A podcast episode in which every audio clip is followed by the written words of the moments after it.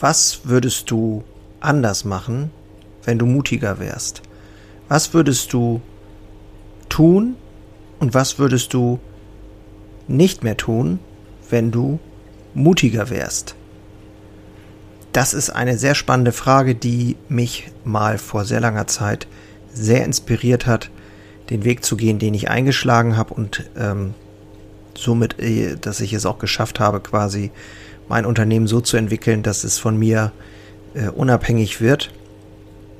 Und ich glaube, diese Frage kann auch dir helfen, egal an welchem Punkt du gerade stehst mit deinem Unternehmen, äh, noch mal ein Stück weit anders zu denken oder eben eine andere Perspektive aufzumachen. Dein Mehrwert heute, dass du von mir inspiriert wirst durch diese Frage und darüber, was ich dir darüber erzähle. Und ich freue mich wahnsinnig, dass du wieder dabei bist. Ich wünsche dir viel Spaß. Let's go. Think about me one more time before you go.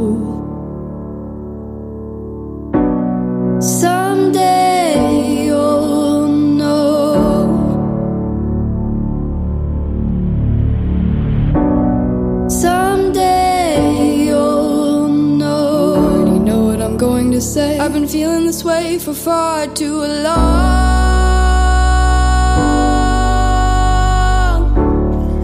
Ja, was würdest du machen? Was würdest du anders machen? Was würdest du tun, wenn du mutiger wärst? Was würdest du anders tun oder auch lassen, wenn du mutiger wärst? Ich finde das eine ganz spannende Frage, die mich damals tatsächlich dazu gebracht hat, ähm, mir einzugestehen, dass oder ehrlich zu mir zu sein, dass die Dinge, wie sie laufen, nicht so sind, wie ich sie mir wünsche.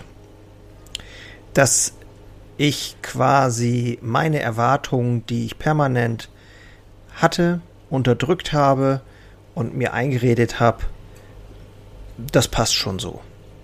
Ne, diese Abhängigkeit, dass ich abhängig bin vom Unternehmen, dass das Unternehmen von mir abhängig ist.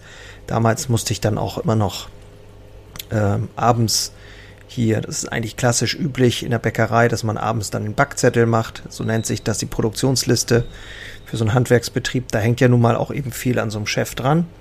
Ne, das heißt, ich war eigentlich quasi jeden Abend ähm, dazu verpflichtet, hier in der Firma zu sein.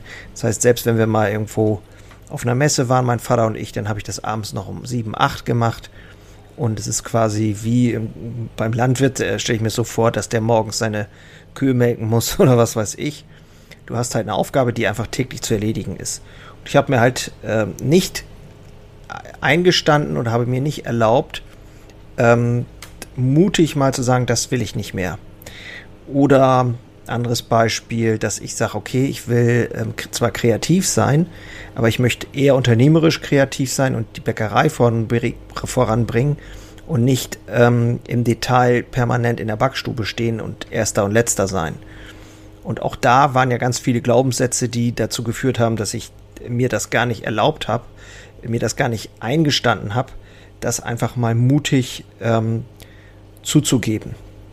Und die Antwort auf die Frage, was würdest du anders machen, wenn du mutiger wärst, war dann jedes Mal, ja, ich würde äh, auf jeden Fall irgendwie was dafür tun, dass ich nicht mehr täglich gebraucht werde. Ich würde was dafür tun, dass ich in der Backstube nicht mehr täglich gebraucht werde.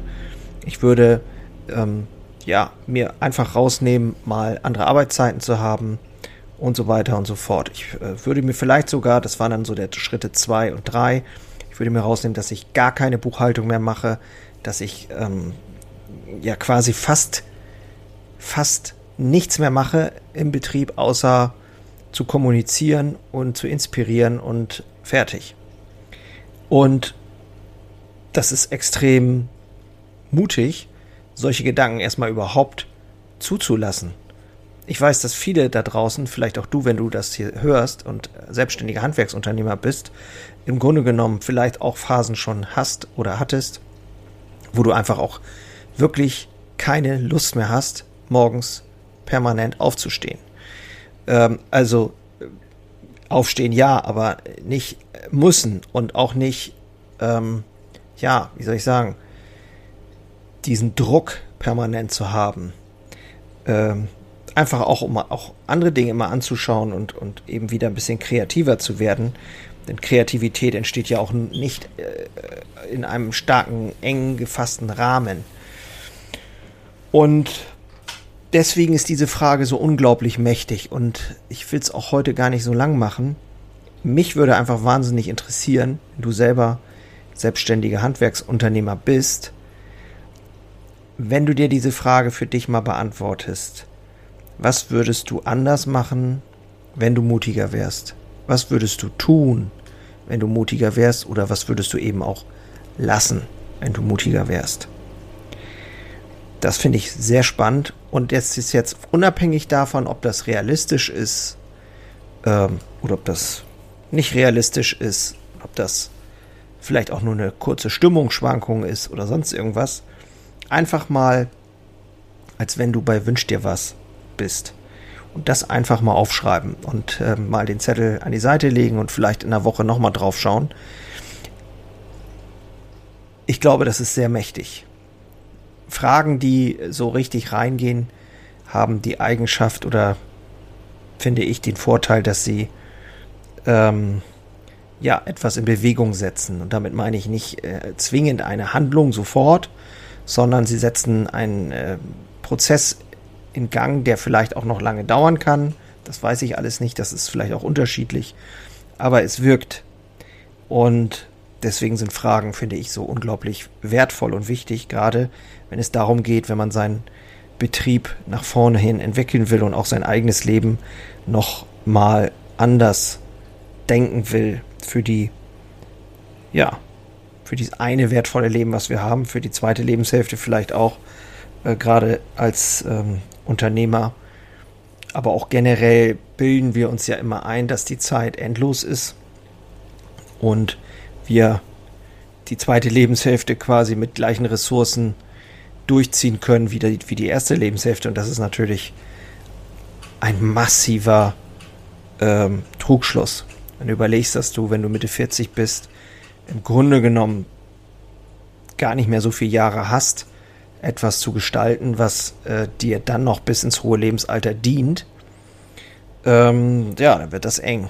Da kann man aber eine ganze Menge machen, damit es weitergeht und damit auch, ich sag mal, aus meiner Sicht, dass du eben auch äh, finanziell und glücklich abgesichert bist. Und das ist ja auch ein ganz entscheidender Punkt irgendwie bei der Sache.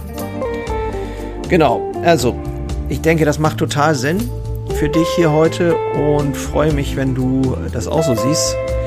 Und würde mich jetzt auch gleich direkt in den Feierabend verabschieden. Das Wetter ist nämlich Bombe. Schön, dass du wieder da bist. Ich freue mich auf die nächste Episode. Bis dann, ich bin raus. Ciao.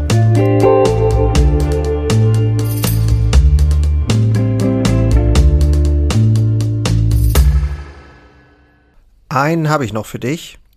Ganz kurz. Deine drei Krafthebel, um sich als Handwerksmeister maximal klar und wirksam zu entwickeln.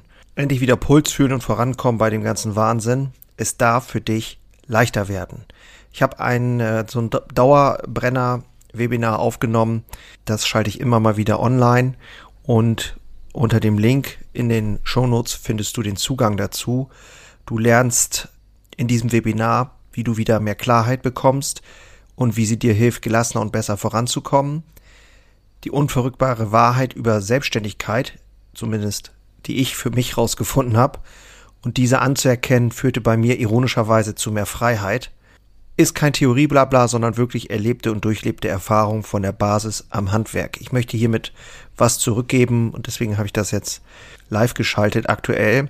Du kannst dir da einen Termin aussuchen und dann mit einsteigen. Also, das eigene Handeln und Verhalten mal auf den Prüfstand stellen und damit du da nicht die gleichen Fehler machst wie tausende andere und ich vor dir, teile ich dir dort ganz einfach meine simple Drei-Hebel-Strategie, um wieder wirksamer und klarer in die Zukunft zu kommen. Würde mich freuen, dich dort kennenzulernen. Alle Infos findest du, wie gesagt, unten in den Shownotes. So, und jetzt bis zum nächsten Mal. Mach's gut. Ciao.